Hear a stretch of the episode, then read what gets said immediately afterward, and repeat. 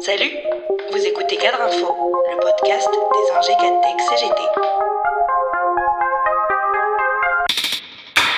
L'arrêt de la Cour de cassation du 11 mai, validant le barème Macron encadrant les indemnités pour licenciement injustifié, est à coup sûr une bonne nouvelle pour le patronat, et donc une très mauvaise nouvelle pour les salariés. Cette mesure, destinée à sécuriser le licenciement pour la partie patronale, est inscrite à l'inventaire des pires mesures antisociales du premier quinquennat Macron. Elle avait été contestée par plusieurs organisations syndicales, dont la CGT. Elle plafonne, en cas de condamnation pour licenciement sans cause réelle et sérieuse, le montant de la réparation pour le ou la salarié à 1 à 2 mois de salaire brut pour un an d'ancienneté, 3 à 6 mois pour 5 ans d'ancienneté. Résultat. Depuis son entrée en vigueur en 2017, le barème Macron a accéléré la baisse de procédures devant les prud'hommes déjà entravées et décourageantes compte tenu du délai d'examen. L'effet délétère et dissuasif ne s'est pas fait attendre, puisque l'année suivante, en 2018, le nombre de recours avait chuté de 5,5%, soit 12 000 procédures de moins. Ce qui est inquiétant dans cette décision, catastrophique pour les salariés selon Céline Verzelletti, secrétaire de la CGT, c'est aussi que la justice française fasse autant fi des normes et des règles internationales.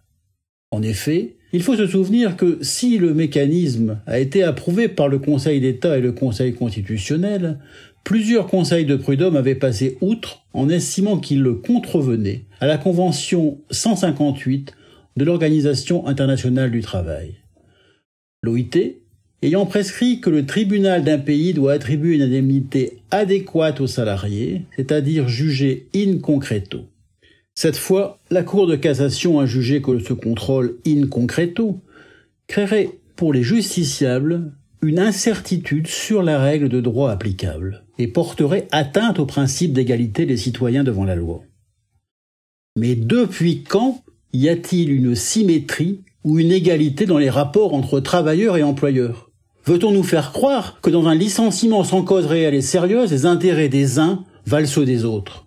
Espérant refermer le dossier juridique et pour faire taire les conseils des prud'hommes, récalcitrants, la Cour de cassation a en outre écarté la possibilité de déroger même au cas par cas à l'application du barème. Déjà frappée de cécité juridique en 2019, la Cour de cassation avait estimé que la réforme était compatible avec la Convention de l'OIT. Las, l'Organisation des Nations Unies a récemment donné raison à la CGT, en jugeant que le fameux barème risquait de ne pas assurer une réparation adéquate.